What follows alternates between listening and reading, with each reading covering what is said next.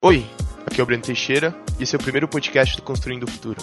Para quem não sabe, o Construindo o Futuro, ou como a gente chama, CF, é um movimento só de adolescentes que cultivam um desenvolvimento sustentável sem comprometer gerações futuras, seja nas suas escolas, seja nas suas comunidades.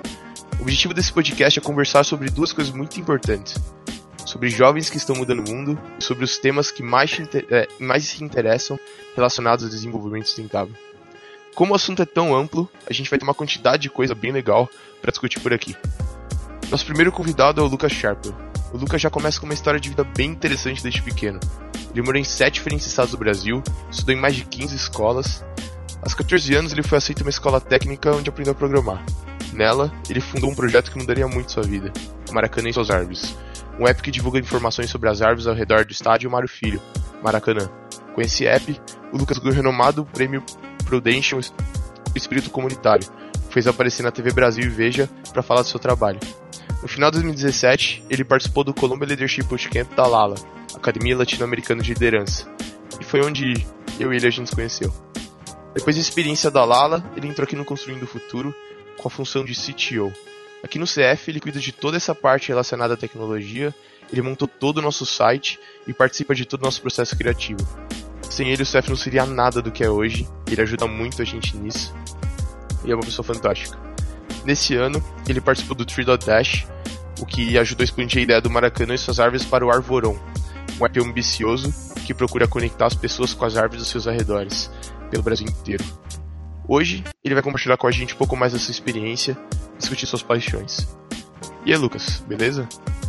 E aí, cara, tranquilo? Eu tô me sentindo muito honrado, primeiro porque você me selecionou aí como jovens que estão mudando o mundo, e segundo pela lista de conquistas que você colocou aí, você me deu uma moral muito grande. Eu estou muito feliz de estar aqui falando com você e abrindo esse podcast do CF.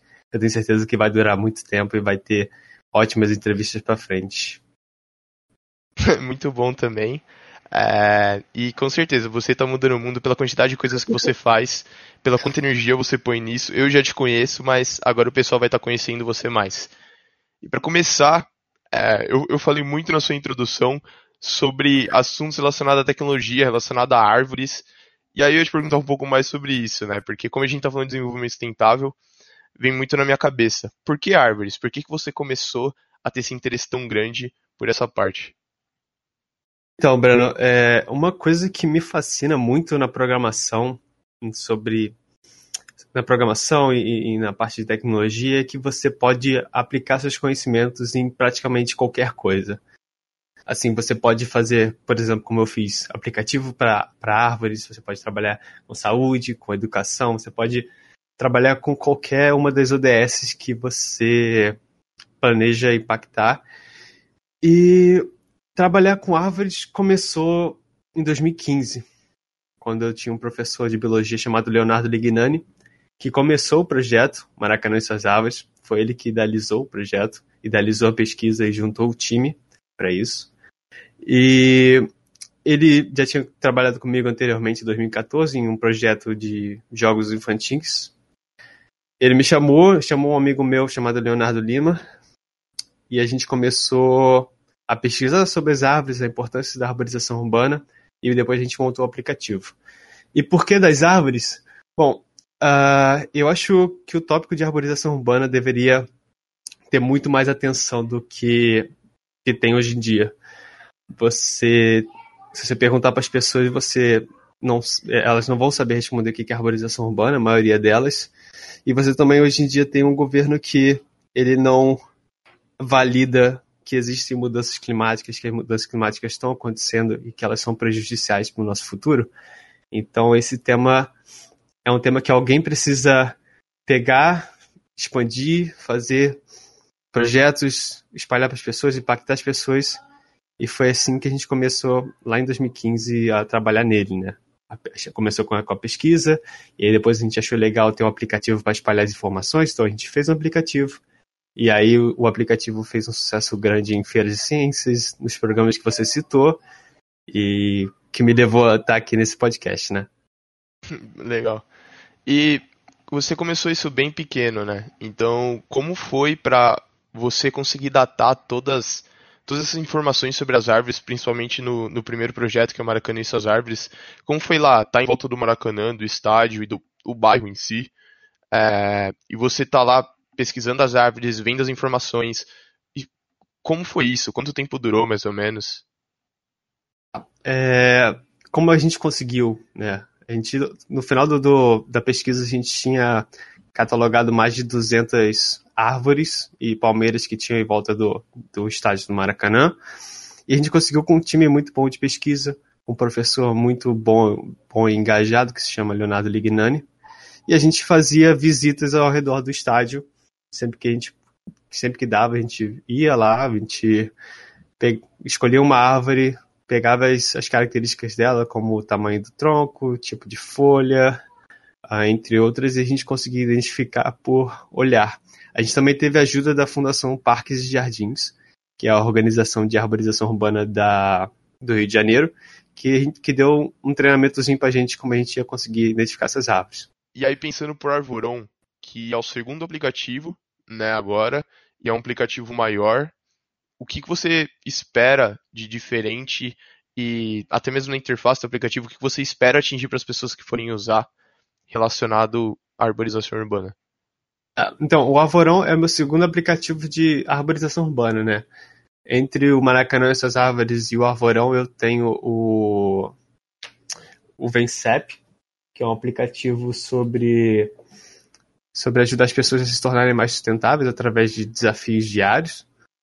E o Arvoron surgiu de uma necessidade, assim, entre aspas, de de você ter mais informações sobre árvores em, em forma digital, você ter uma integração entre as, as organizações de arborização urbana das cidades.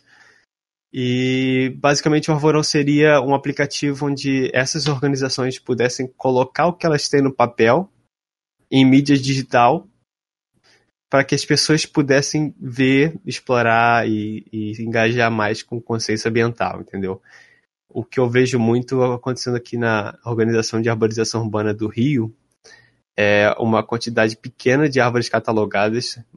Eu consegui conversar com o CEO do, da organização, presidente da organização, ele tem 10% das árvores catalogadas do, do, do, Rio todo. Então é, é um número bem pequeno. Eu acho que com o aplicativo isso, esse número ia aumentar e, consequentemente, iam ter pessoas que iam poder ver esse, esse, essas informações que ficam armazenadas em, em papéis, sabe? Então surgiu de uma necessidade de, de você pegar algo que é lento, que é um processo demorado, que é um processo não sustentável, porque eles fazem com papel, né? Então eles catalogam árvores com papel e não tem um fim para a comunidade, sabe? Ficam armazenados para a organização e, e eu queria muito que essas coisas pudessem ser espalhadas para a população, para a sociedade, para as comunidades em volta do Rio e, consequentemente, dos outros estados do Brasil também. Entendi. Então, não, bem interessante. E aí, pensando um pouco mais nisso, pensando um pouco mais nessa parte tecnológica, falar um pouco mais sobre programação, sobre que, que é algo que você começou muito cedo. Adoro. foi bem difícil começar a programar com 14 anos? Não foi. Pior que não foi. É, eu, eu tinha um receio quando eu, eu passei para o Cefet, mas felizmente eles souberam tratar os, os alunos, os calouros, de uma forma excepcional.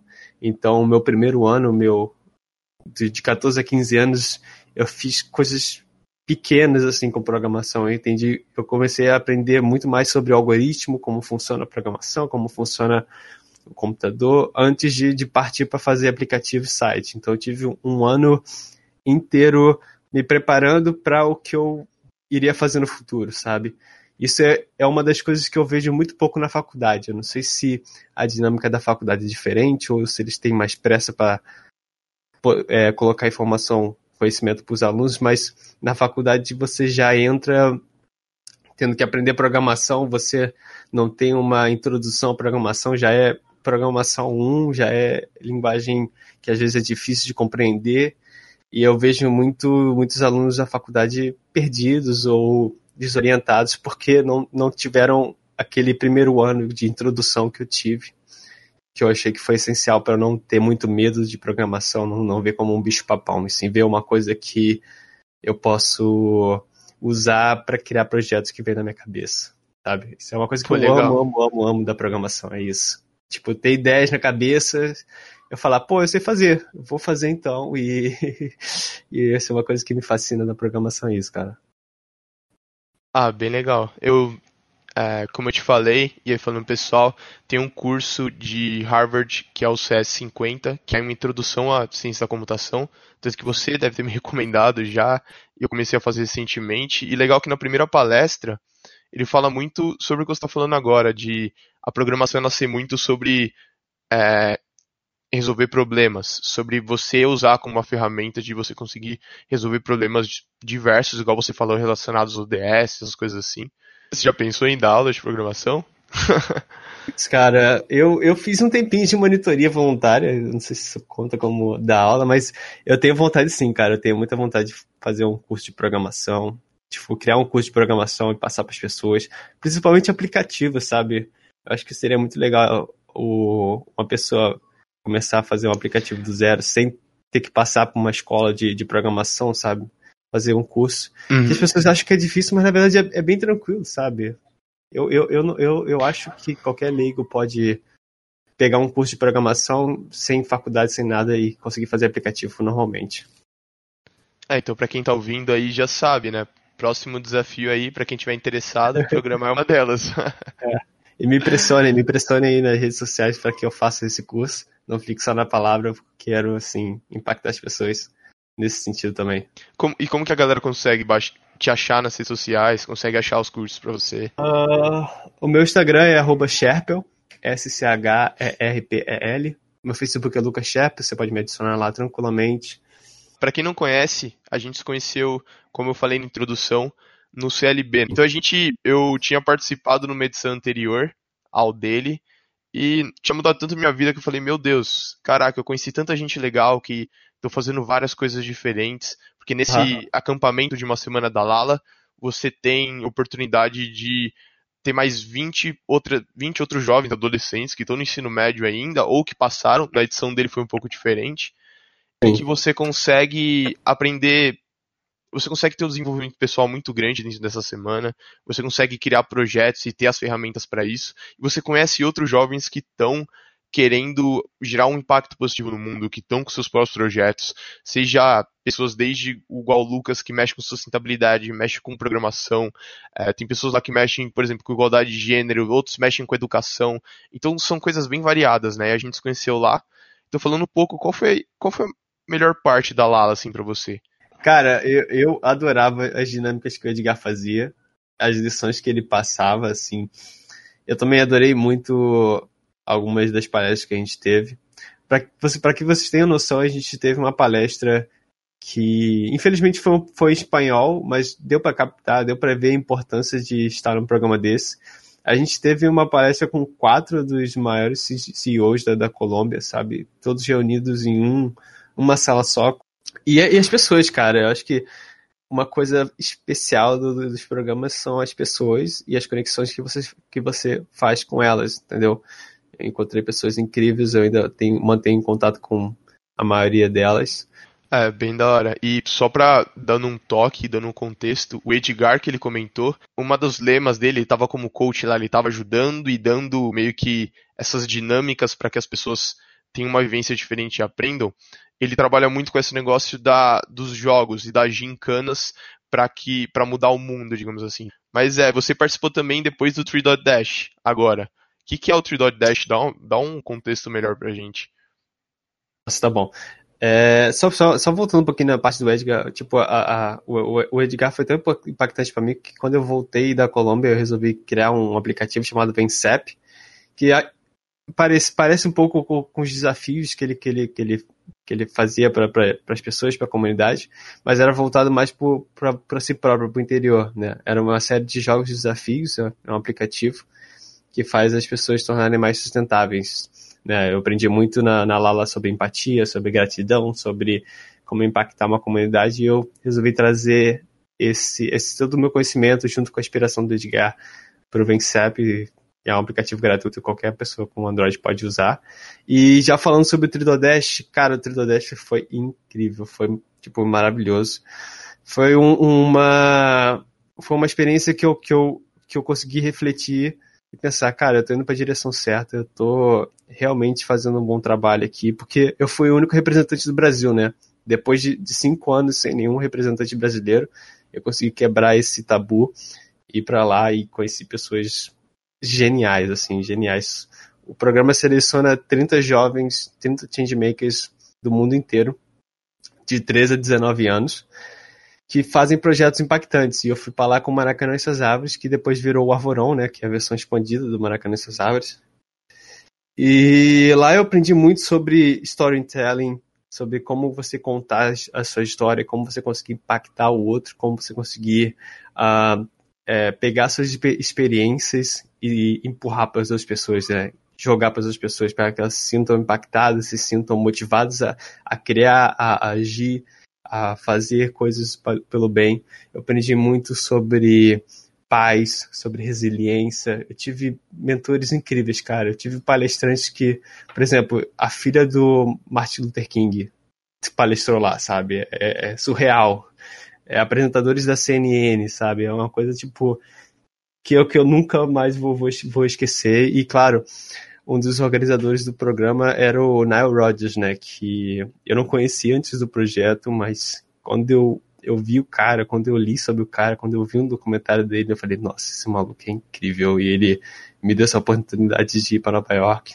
Foi ele que ele criou o Tree Dash depois do atentado de 11 de setembro, né? Isso, isso. É, aconteceu o atentado de 11 de setembro, ele, ele e toda a população americana ficaram arrasados, só que ele teve a atitude de de fazer um programa que tivesse uh, algum tipo de resposta ao atentado, pudesse mostrar que a gente pode é, fazer o bem, fazer projeto impactante e que a gente pudesse sair desse, o povo americano pudesse sair dessa, desse, dessa história triste que aconteceu no setembro.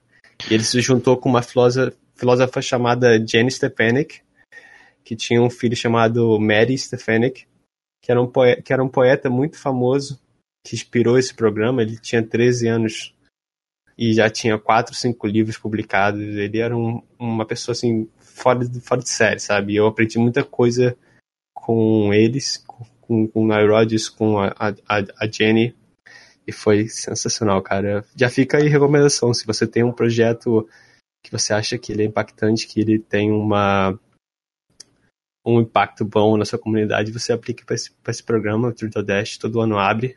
E também aplique para a Lala, que a Lala também é um, é um, é um programa sensacional. Eu não estaria aqui se, se não fosse pela Lala, e eu não estaria motivado e engajado a impactar as pessoas que estão ouvindo esse podcast se não fosse pelo Turtle Dash. Ah, e, e pelo que você falou agora, você vê muito que o programa foca muito nessa parte de storytelling, né? A arte de contar histórias, ela é, é muito interessante porque o, o para você conhecer o tanto sobre ele, o quanto que você contou agora pra gente, ele se apresentou, ele soube contar a história dele de uma maneira impactante. E, e é sobre isso, né? Acho que a vida em si é, é o que o sentido que a gente traz para nossas vidas é o como que a gente conta histórias um pro outro, histórias diferentes a cada dia. É bem interessante mesmo isso, né? E como essas histórias vão guiar a trajetória de quem tá ouvindo, né? Como vai ter um estalo na cabeça de uma pessoa e fala, nossa, isso é incrível, nossa, isso é impactante, nossa, eu posso fazer alguma coisa parecida com isso, nossa, esse, essa pessoa do meu lado é muito impactante, eu quero ser amigo dela, sabe? Então a arte de, de contar uma história bem contada é, tem impactos assim na, na pessoa que está ouvindo, que é sensacional. É uma coisa que eu estou trabalhando fortemente. Eu não sei se eu estou conseguindo nesse podcast, mas eu estou fazendo o meu melhor aqui. É, aqui é uma conversa, aqui a gente está conversando sim, sim. E, e, conhecendo um pouco melhor você, sem, sem essa pressão que normalmente a, às vezes a gente acaba tendo, né? Eu acho, eu acho que voltando um pouco mais, só pra gente recapitular algumas coisas, porque eu lembrei que você tá com um novo projeto agora. E seria legal você falar um pouco mais pra gente, que é o Made eu by sou, AI. Eu sou uma máquina de fazer projeto, como eu falei você. o que é bom, o que é ruim também, que você cada vez perde foco nos projetos atuais para criar novos. Mas é isso, cara, minha paixão, eu descobri cada vez, eu vou descobrindo cada vez mais minha, minha, minha paixão através desses programas de de intercâmbio. E eu descobri, cara, que a minha paixão é fazer projeto e impactar as pessoas. Criar projeto, impactar as pessoas. Criar projetos, impactar as pessoas. Pensar em projetos, programar impactar as pessoas, sabe? é um, é um processo que eu, que eu vou dando continuidade e esse novo projeto, Made by AI, é uma inteligência artificial que faz vídeo para YouTube e para outras redes sociais também. Então, por exemplo, eu tenho um N tópicos que eu quero abordar. Eu escrevo um para essa inteligência artificial, ela capta é, conteúdo da internet, pega imagens, pega informações, junta tudo no vídeo e faz upload para o YouTube, faz upload para o Instagram, para o Facebook. O nome dela é Made by AI, que é mais ou menos feito por uma AI, né? No, no, na tradução meio, meio porca. Uh, e está disponível para qualquer pessoa, cara. É, o conteúdo é em inglês, o que certa forma é bom, porque as pessoas que estão ouvindo esse podcast e e moram no Brasil, elas podem treinar seu inglês também, porque são, vídeo, são vídeos curtos de 1 minuto e 20, não vai tomar seu tempo nenhum e você pode exercitar seu inglês a qualquer momento vendo um vídeo desses e é muito legal também que eu falo sobre biografias, sobre pessoas inspiradoras, sobre histórias de gente que marcaram a sua época, entendeu? Então, todo dia eu estou botando uma história inspiradora para as pessoas verem e se engajarem. E, e é, é legal também que eu posso conectar com a questão de como um, um ambiente impacta você e como um ambiente molda uh, o seu estilo de pensar e o seu estilo de vida. Uhum. Lá no Dash eu, eu teve três, quatro projetos que eu adorei que, que tinham relação com inteligência artificial. E eu voltei pro Brasil pensando, pô, esse negócio de inteligência artificial é bacana, né? E eu usar, cara. Nisso que eu comecei a pesquisar, ver a ideia na cabeça. Então, já fica aí de dica de lição para as pessoas que estão ouvindo isso, que realmente o ambiente que você está, as pessoas que você convive, que falam diariamente, eles modam seu caráter, modam seu estilo de vida, e você deve, deve sempre estar junto com pessoas inspiradoras, pessoas impactantes, pessoas que têm engajamento forte, para você ser uma pessoa também muito inspiradora, sabe? Não sei se você concorda com esse ponto de vista aí. Com certeza, se é isso, se você está buscando inspiração também, se as, é igual você falou, as pessoas moldam o nosso caráter, moldam quem são a gente. Se você está buscando inspiração, o que, que, custa abrir lá o Made by AI e ver diversas histórias diferentes e já assistir os vídeos? Tá lá, é só pesquisar Made by AI no YouTube e já acha seus vídeos? Já tá lá. Tá prontinho, já tem quase 30 vídeos já. E imagina, quase 30 histórias diferentes que pode te inspirar a ser uma pessoa melhor. Então, perfeito. Agora, vamos para uma sessão que eu chamo de sessão flash. São perguntas aleatórias. Perguntas aleatórias e, e, você não precisa responder. Mas se você quiser, se, se você lembrar, se isso vier à cabeça, você responde normal. Primeira delas, quem é sua maior inspiração? Minha maior inspiração? Nossa, muito difícil. É, talvez o, o, Alan Turing uh, e a Harry Lamar são dois, duas pessoas voltadas à tecnologia. O Alan Turing as pessoas conhecem mais, né?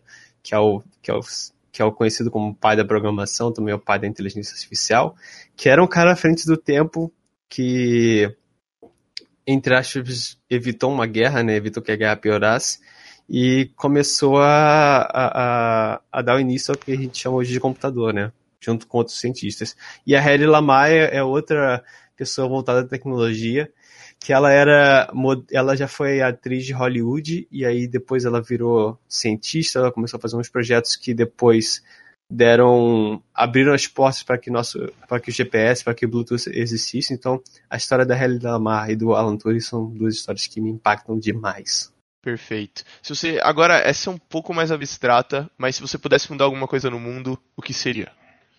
Hum. hum. Cara, é. Assim, eu vou, vou, vou, vou especificar mais um pouco o nicho, sabe?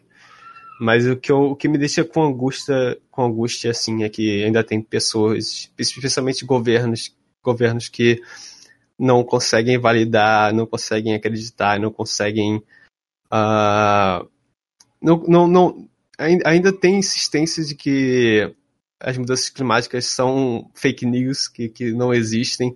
Ainda tem gente que fala, fala que isso é boato, fala que isso não é mentira, é coisa inventada, e, e a, a, tem N comprovações falando que isso existe, que isso vai. Se a gente não combater logo, se a gente não ter uma consciência ambiental, uma consciência sustentável, a gente não vai não vai ter planeta para sobreviver no, futuro, sabe? Lá no Trio Dash eu vi isso Eu vi a predição de como vai ficar o, o, o mundo depois de 2030, depois de 2040. E o cenário, se a gente não entender, se, não, se a gente não abraçar que, que as mudanças climáticas são reais, que, que, que, é, que a gente precisa ter uma consciência sustentável e ambiental maior, o, o, o mundo não vai existir, sabe? E uma coisa que eu mudaria é isso, sabe? O, o, o, governo tinha que abraçar essa ideia, tinha que aceitar que é uma realidade tinha que combater isso. Seria uma coisa que eu com certeza mudaria. Não só no Brasil, mas outros países também têm presidentes e, e pessoas influ, influentes que não aceitam as mudanças climáticas, né? Perfeito. Próxima pergunta já, sendo que é Flash. É, essa você tá esperando faz um tempo já. Qual que é a sua música preferida? boa, boa, boa. Então, cara, é, eu adoro música, sou apaixonado por música. Eu não tenho uma música favorita. Ou pelo menos não tinha, mas depois do Trido Dash, eu, eu tenho que dizer que, que Get Lucky, do Daft Punk, é uma música que eu já adorava e depois de eu, de eu saber um pouco da história dela, eu tenho que titular como uma das minhas músicas favoritas. Que é o seguinte, eu lá no, no True Dash eu conheci o Neil Rogers, né? E a gente tirou um tempo para trocar uma ideia, ele trocou ideia com todos os, os, os participantes de lá. E aí ele fez um show pra gente, um show particular com convidados. E aí antes dele tocar a música final, já tava todo mundo muito animado, porque ele tinha tocado várias outras músicas. E aí na hora de tocar o, o Get Lucky, né, que é a música final dele, ele conta uma história que foi muito impactante, cara. Tipo, eu quase chorei lá no, no, no, no evento. que ele contou que, tipo, ele foi um, um, uma pessoa muito influente, mas que poucas pessoas sabiam do nome dele, sabe? Ele é um dos maiores guitarristas, mas ele não tinha muito nome, assim, na tipo, fora da, da carreira musical. E aí, ele trabalhando nisso, ele infelizmente pegou, teve câncer, foi diagnosticado com, com câncer. Ele teve que passar por quimioterapia, tratamento, ele ficou muito mal.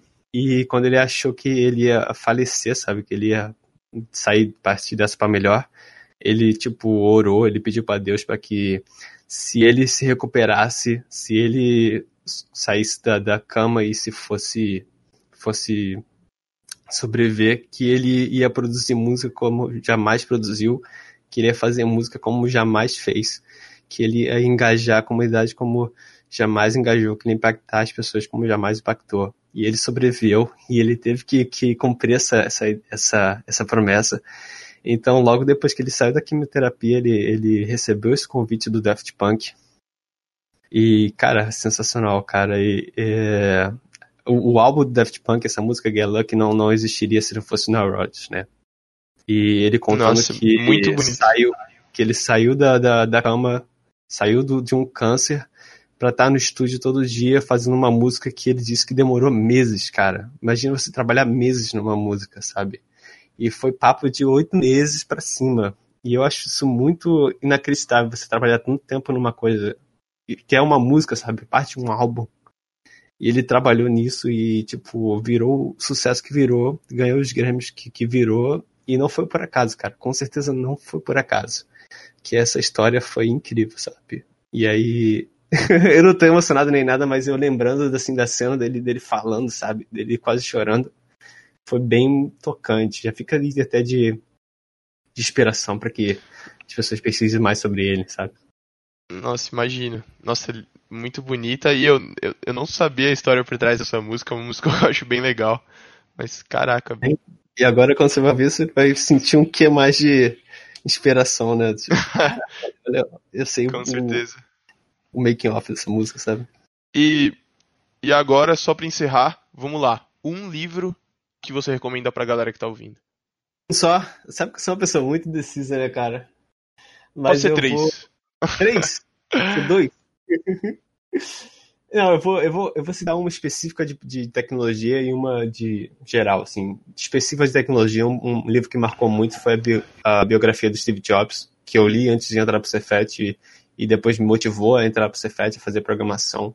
E um livro chamado Pessoas Extraordinárias e Suas Incríveis, Incríveis Histórias, que é, o título do, é bem apelativo, mas é muito bom livro ele conta o case de vários CEOs e presidentes de empresa e como eles saíram, alguns, né, saíram do zero para 100, assim, condições zero, com, com, com motivações pequenas, com vindos de situações financeiras baixíssimas e conseguiram criar impérios e empresas fantásticas, sabe?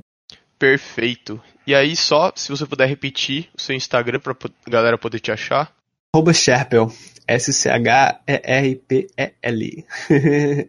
Tranquilo. Então a galera acha você. Esse foi o primeiro podcast do Construindo o Futuro. Espero que vocês tenham gostado. O nosso convidado é fantástico. e... Esse trabalho é fantástico. E a gente vai estar tá voltando aí e só ao follow no Spotify, ou seja, na plataforma que você estiver ouvindo, acompanhar o Construindo Futuras nas redes sociais. Estamos com alguns projetos aí pela frente.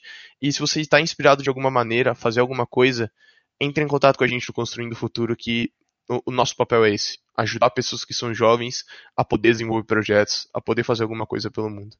Então é isso. Obrigado e até mais. Até a próxima.